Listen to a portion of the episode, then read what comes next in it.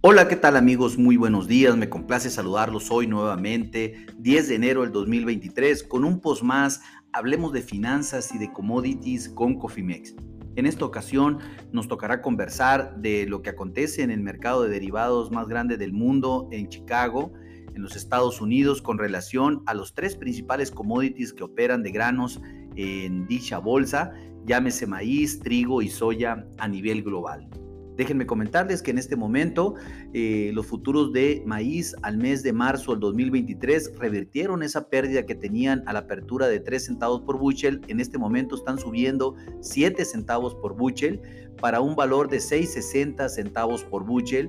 Los futuros de soya también revirtieron la pérdida y están subiendo 8 centavos por bushel en su cotización a marzo. Se encuentra en 14.96 centavos por bushel.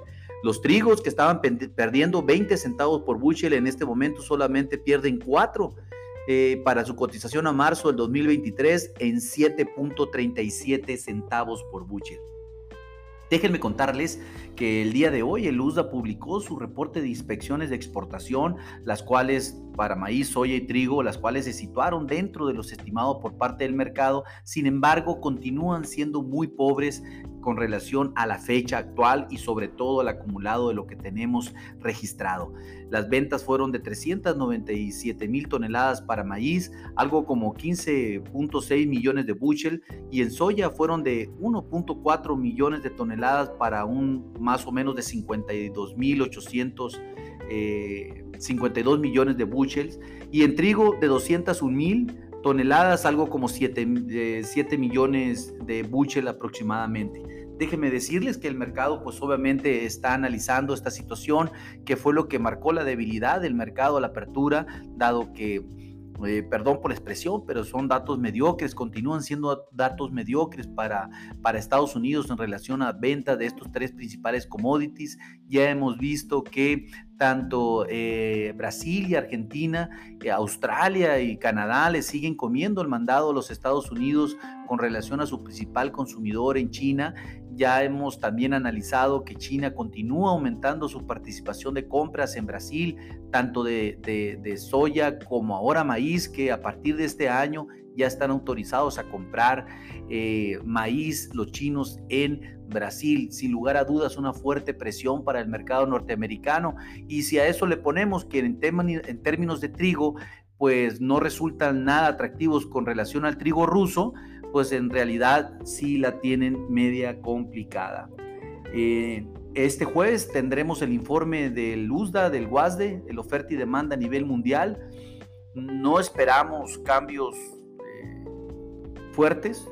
En realidad creemos que va a ser un, reporte muy neutro. Sobre todo nos vamos a poner énfasis en el tema del rendimiento y la producción de maíz de, y soya de los Estados Unidos del ciclo eh, recién que acaba de terminar.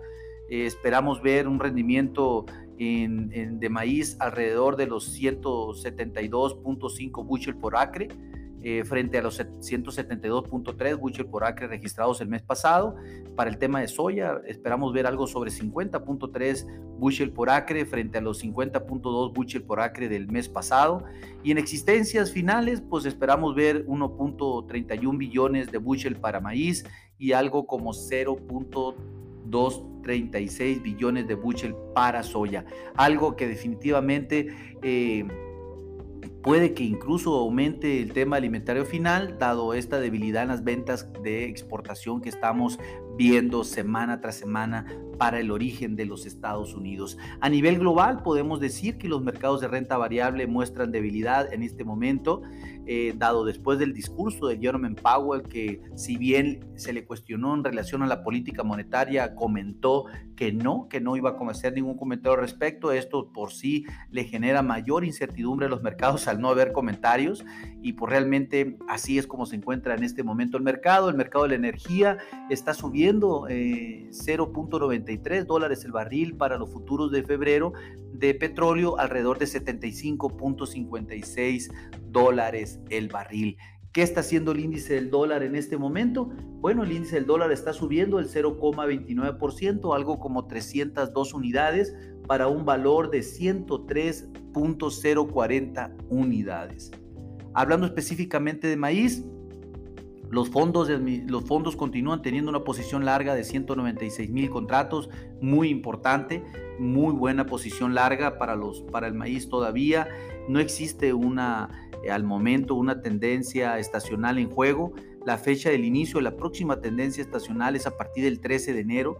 Hay que estar muy atentos, la estaremos informando oportunamente y hablando de los datos, hablando de los datos técnicos, pues podemos decir que los futuros a marzo se tambalean en el borde de nuestro nivel de soporte que hemos ya definido como 6.47 a 6.52 centavos por bushel. En este momento ya nos encontramos por encima de este soporte.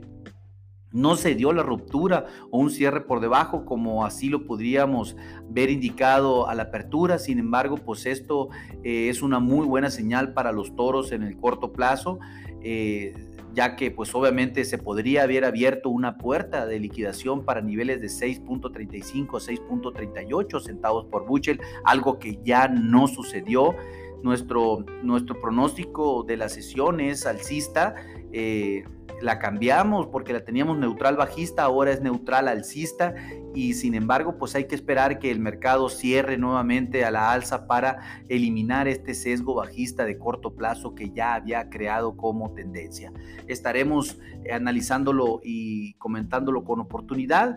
La resistencia la manejamos en, una primera resistencia de 6.68 a 6.72, una segunda en 6.85 y una tercera en 7 centavos por buchel. El pivot lo manejamos en, de 6.60 a 6.56 centavos por bushel y un primer soporte de 6.52 a 6.47 para un segundo soporte de 6.38 a 6.35 centavos por bushel.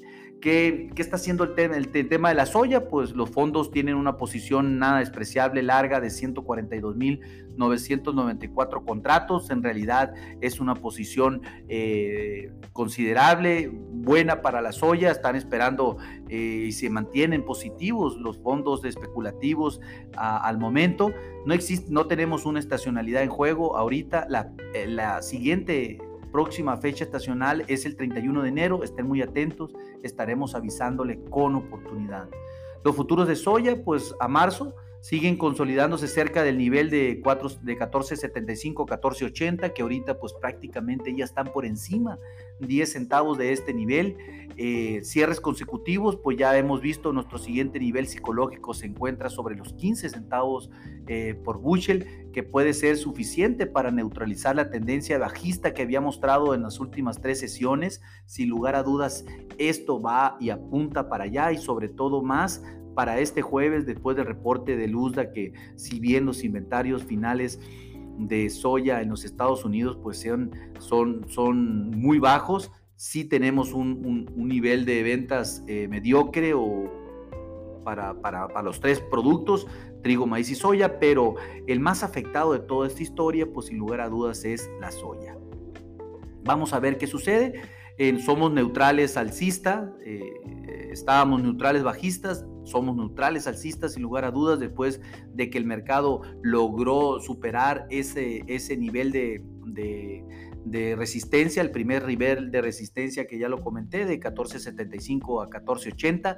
Estaremos pendientes ahora del 14.90 al 15 y un segundo nivel de resistencia entre 15.24 a 15.28. Hablando del pivot, pues lo mantenemos en 1480 1475 y un soporte de 1460 a 1465, un siguiente soporte de 1442 hasta 1448. Algo que pues definitivamente estamos lejos de esa situación en este momento. en, en términos de trigo, la posición de los fondos especulativos es menos 52 mil contratos eh, cortos, algo que el mercado ha estado eh, bajista desde hace ya varias semanas, se ha dado, sin embargo, esta tendencia pudiese cambiar en cualquier momento. No existe en este momento una tendencia estacional en juego. La próxima estacionalidad creo que comenzará para, no para el soft red winter de Chicago, sino para el trigo de Kansas City, el hard red winter que es eh, el 10 de enero para los futuros de marzo. Estén muy atentos, vamos a informarlos con oportunidad por, por lo que exista alguna oportunidad ahí de, capitalizar algo en el mercado. Eh, llámenos y con gusto lo podemos ver.